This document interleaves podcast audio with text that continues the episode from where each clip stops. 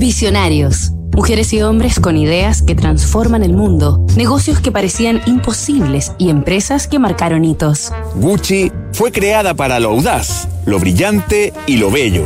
Gucci o Gucci, firma de distinción.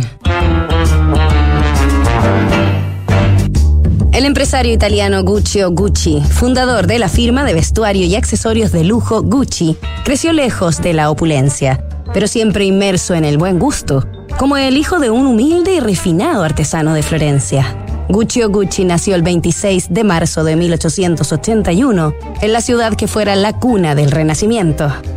De su padre aprendió el arte de la talabartería u oficio del cuero a través de la confección de monturas para caballos y accesorios para la equitación.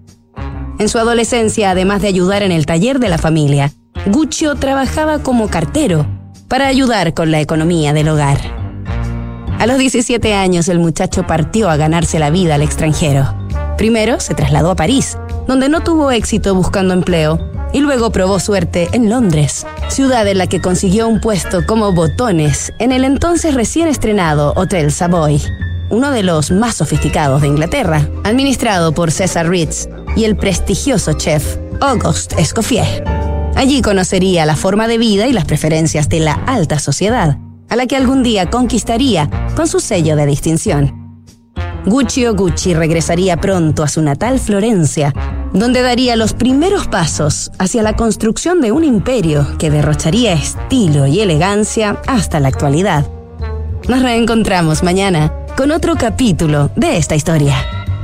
Disrupción tecnológica, cambio climático, modificaciones geopolíticas, crisis social, efectos de COVID-19. ¿Y qué pasa si miramos el contexto desde un nuevo ángulo?